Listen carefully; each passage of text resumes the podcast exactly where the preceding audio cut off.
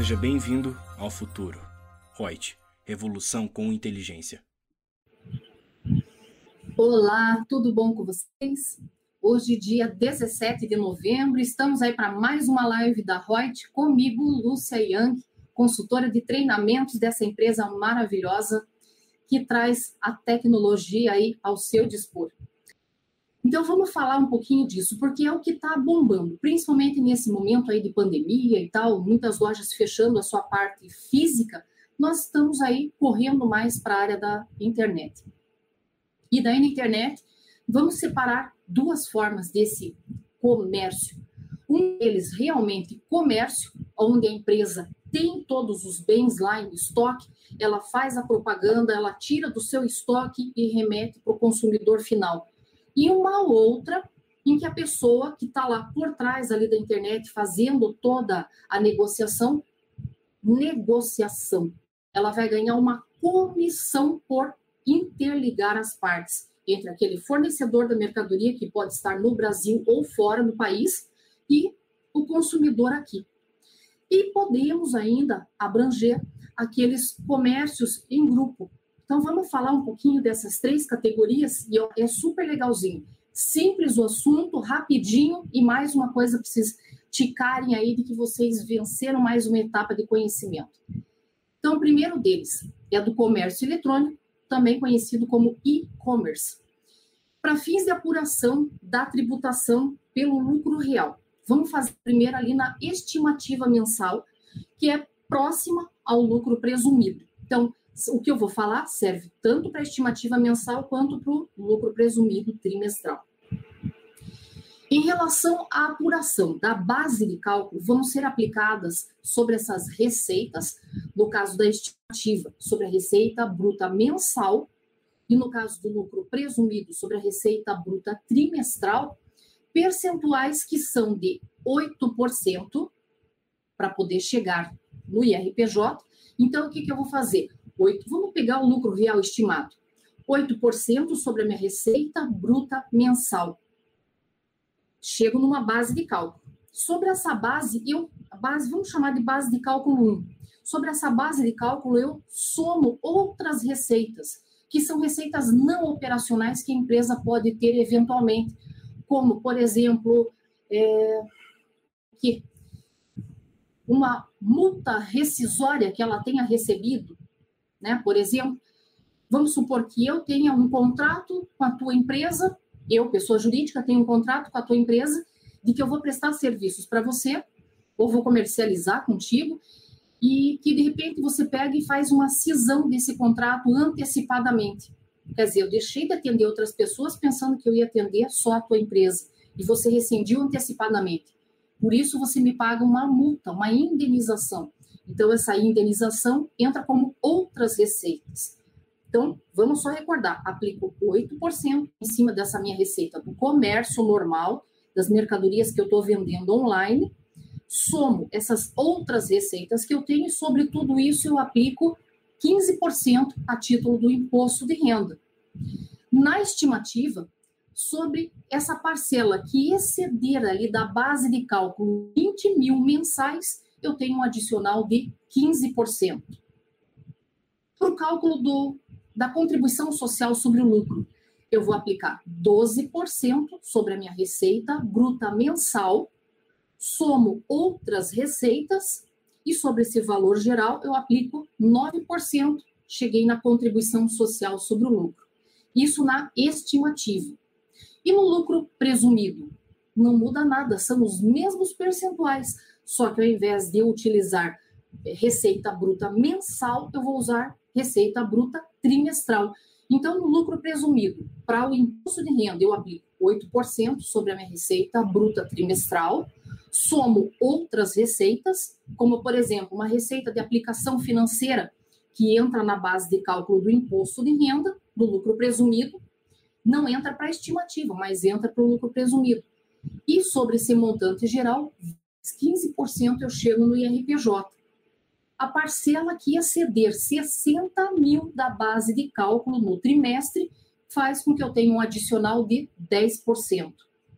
E para contribuição social sobre o lucro, eu aplico 12% sobre a minha receita bruta trimestral, somo outras receitas se houver, e sobre esse valor total aplico a alíquota de 9%. Cheguei na minha contribuição social sobre o lucro, tá?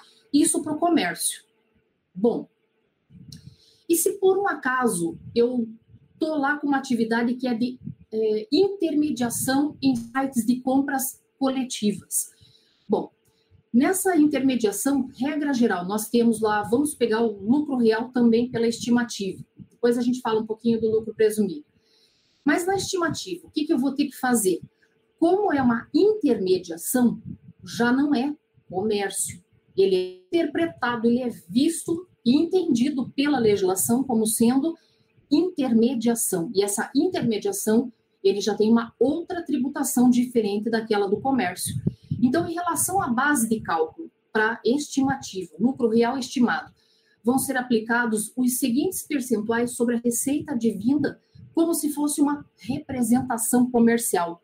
Ou seja, eu vou fazer 32% da minha receita bruta mensal na estimativa, somo outras receitas se tiver e aplico 15% e chego no imposto de renda.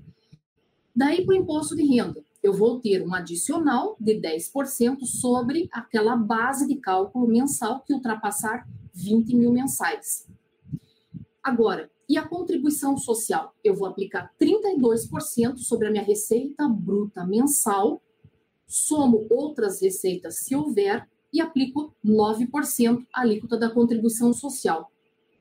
Agora, e se eu for lucro presumido trimestral? Então, sobre a minha base, né, sobre a receita bruta trimestral da minha atividade, que seria essa intermediação, essa comissão que eu estou recebendo, eu aplico 32%, somo outras receitas se houver e multiplico por 15%. Deu meu imposto de renda. A base de cálculo que ultrapassar no trimestre 60 mil reais faz com que eu tenha um adicional de 10% do imposto de renda. Para o cálculo da contribuição social sobre o lucro, eu vou pegar lá 32% vezes a minha receita bruta trimestral, somo outras receitas, se houver, e multiplico por 9%. Chego na minha contribuição social sobre o lucro. Tranquilo, né? Agora, é, para fins de apuração aí de duas contribuições sociais, do PIS e da COFINS, como é que vai ficar essa situação? Então, para fins de apuração do PIS e da COFINS, duas contribuições sociais federais, independentemente da atividade ser classificada como comércio, ou mesmo se ela for classificada como uma intermediação nesses sites de compras coletivas ali, tanto faz um ou outro. Eu tenho que segregar a seguinte situação: é a modalidade cumulativa ou modalidade não cumulativa? Se for modalidade cumulativa, que lucro presumido e algumas exceções do lucro real, a base de cálculo será exclusivamente o faturamento. E quais são as alíquotas que vão incidir em cima desse faturamento mensal? 0,65% sobre o PIS e 3%, respectivamente, em relação a COFINS. Agora, e se for o regime tributário do, da não cumulatividade, que aí é específica dentro do lucro real? modalidade não cumulativa de PIS e COFINS. A minha base de cálculo aí já é o total das receitas auferidas. Então, é a da minha atividade e outras receitas, com algumas pouquíssimas exceções que saem da, dessa base de cálculo. Então, sobre esse totalzão, já que a base de cálculo é mais extensa, eu também terei alíquotas maiores. Eu vou ter alíquota de 1,65% a título do PIS e vou ter uma alíquota de 7,6% a título da COFINS. Porém, eu posso utilizar créditos para poder abater na base de cálculo do PIS e COFINS créditos de 1,65% do PIS e 7,% da COFINS, como por exemplo, se eu comprar a mercadoria para revender, isso é um dos insumos que eu posso utilizar como crédito para reduzir essa minha base para tributação. Bom, então, lucro real, lucro presumido, ok, né? Sem problema algum em relação a isso. Se é o lucro real normal, né? O lucro real trimestral, aí a receita da tua atividade já está lá em cima, ou a receita de vendas, ou receita de intermediação.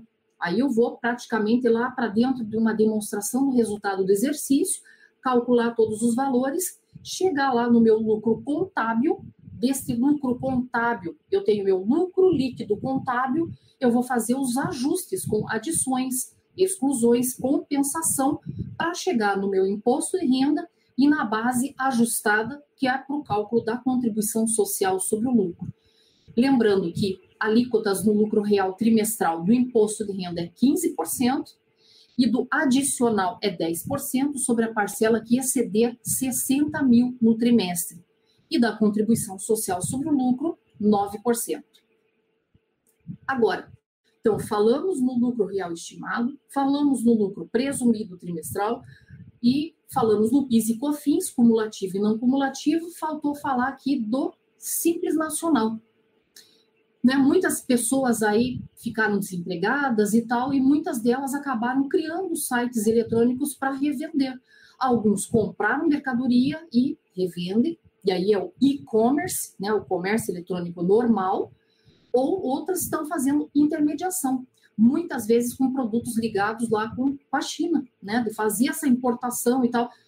Já vamos falar nisso aí, tem até um nome legal, estava fazendo toda uma pesquisa, muita gente nem sabe que significa o nome. Inclusive, como eu sempre falo para vocês, eu moro no mesmo prédio que meus pais e faço minhas refeições lá, porque aqui em casa é impossível, né? Com todos esses gatos, cachorros todos que eu tenho dentro do apartamento. Então eu como lá e minha mãe sempre pergunta, né? O que, que você vai falar na live de hoje? Aí eu falei esse nome estrangeiro, que negócio é esse? Aí eu expliquei e ela entendeu. Então, né, que eu uso meus pais ali para exemplo. Se eles entenderam, beleza, eu posso vir falar para vocês que vocês também vão entender. Assim espero, né?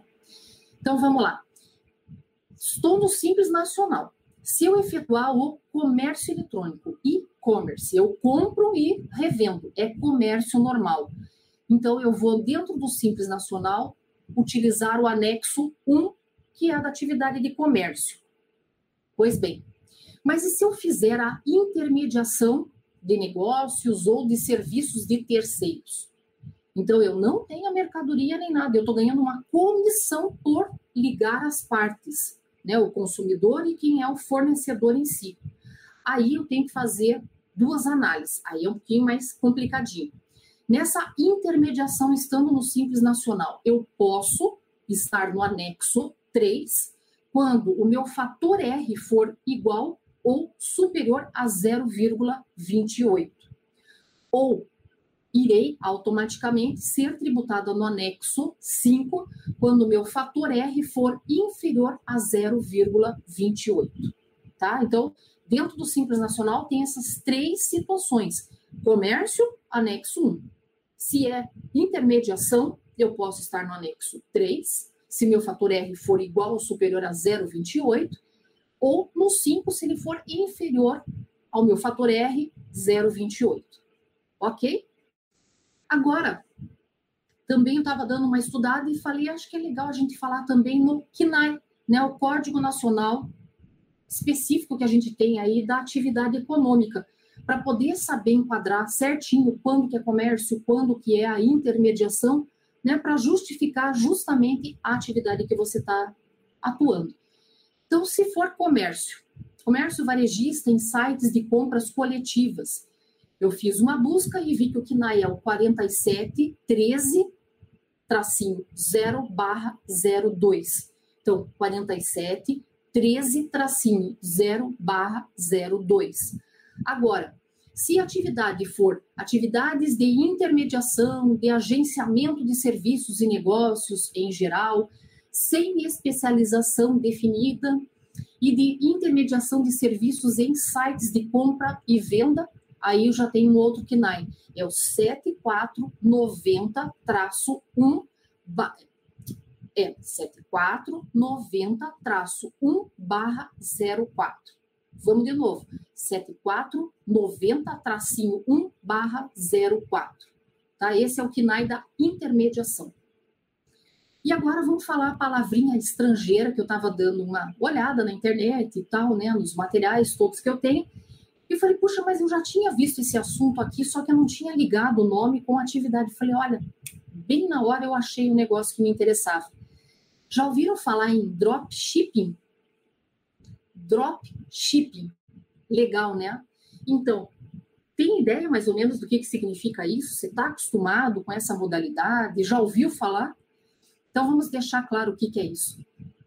Nada mais é esse dropshipping que uma modalidade comercial exclusiva para modelos, modelos de lojas virtuais, e-commerce, e que consiste na importação de produtos que são oriundos do estrangeiro, né, do exterior, para venda no nosso mercado interno. E essas operações são constituídas por vendas de mercadorias, de produtos, sem a necessidade de eu ter que ter um estoque físico delas. E a entrega desses produtos são realizados pelas próprias empresas sediadas lá fora do país, no exterior, diretamente ao comprador, aonde o anunciante vai ser meramente um negociador, um intermediador e vai receber uma comissão por fazer um link, por exemplo, entre Japão, né, China, China principalmente, com Brasil. Então, nesse dropshipping aí, uma empresa, ela anuncia os produtos em uma página bonita da internet lá, geralmente com um preço inferior àquele que é ofertado no nosso mercado nacional, aonde o comprador vai realizar, esse comprador, seja ele uma pessoa física, seja pessoa jurídica, escolhe lá qual é o produto do seu gosto, realiza o pagamento e fica lá aguardando a chegada desse produto, informando o seu endereço para fins da entrega. Após esse pedido de compra, o negociador, né, que é o intermediador dessa operação toda, encaminha esse pedido para o fornecedor, vamos supor lá na China, informando lá o endereço que vai ser feito para a entrega dessa mercadoria, desse produto para o comprador e remete o pagamento dessa operação. Para esse tipo, né, esse dropship, então, como é uma intermediação, o KNAI será o mesmo da intermediação, ou seja, 7490-1 barra 04, que são essas atividades de intermediação, de agenciamento de serviços, negócios em geral, exceto imobiliários. Então, dropshipping, né? Mais uma palavra legal aí para a gente poder usar, mostrar um diferencial para o nosso cliente de mais uma oportunidade. E se você está procurando algum cliente, tem gente que diz, ah, eu não quero pegar cliente pequeno porque vai me dar muito trabalho, etc. Gente, eu sempre digo, pega esses pequenos, pega MEI, pega esses outros menores, porque ali você, como profissional contábil, você já vai orientando como é que o cara tem que se comportar, entre aspas, nessa vida tributária e empresarial, contábil, tá? Porque aí você já forma a cabeça do cara de que documentos você precisa, etc. Você já impõe a tua forma. Quantas pessoas estão trabalhando de uma forma ilícita por aí e que você, profissional de contabilidade, pode ó, correr atrás, buscar essa clientela e começar o teu escritório de contabilidade nesse meio. Tá cheio de jovens que saem numa faculdade e estão lá, puxa, onde é que eu vou angariar clientes? Tá aí um formato que você pode pegar.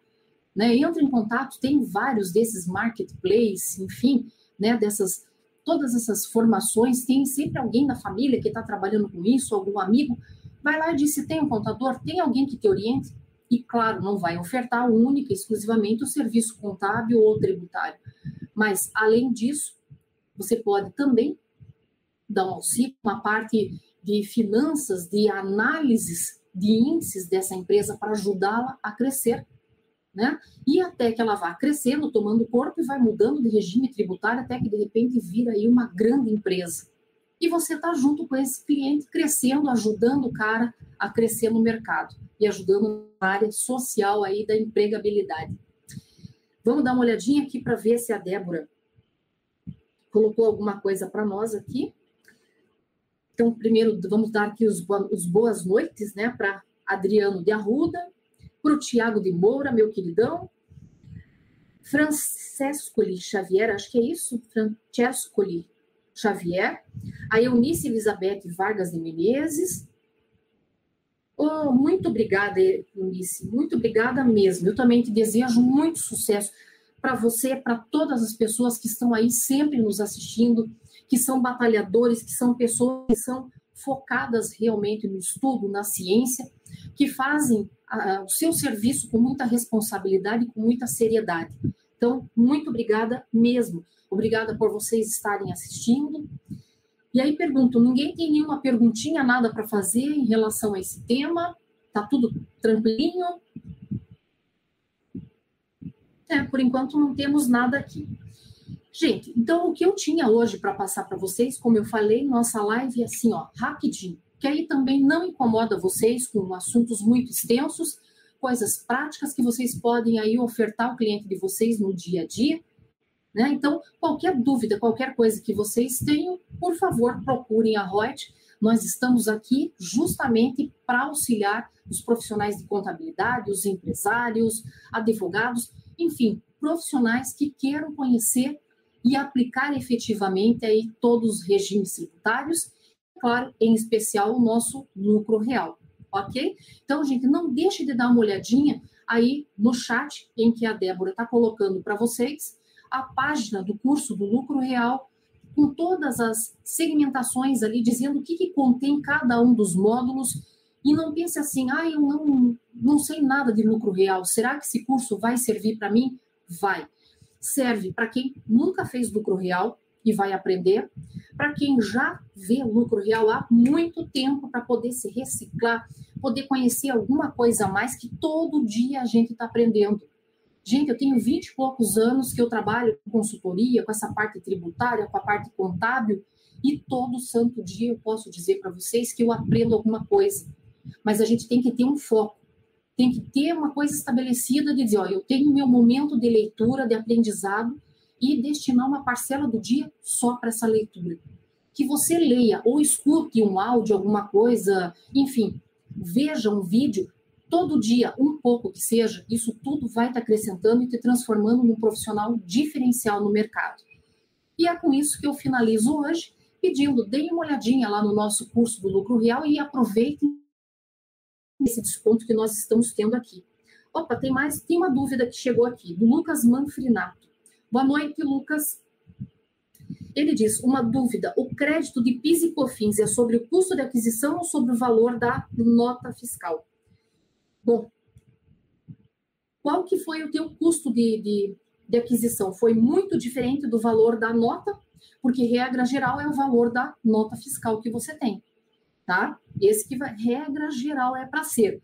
Mas tem várias soluções de consulta que eu já vi em que eles permitem os custos gerais que você está tendo, porque ele não está embutido junto, eu não, não tive que tudo aquilo justamente para poder ter a mercadoria e poder revender isso aí?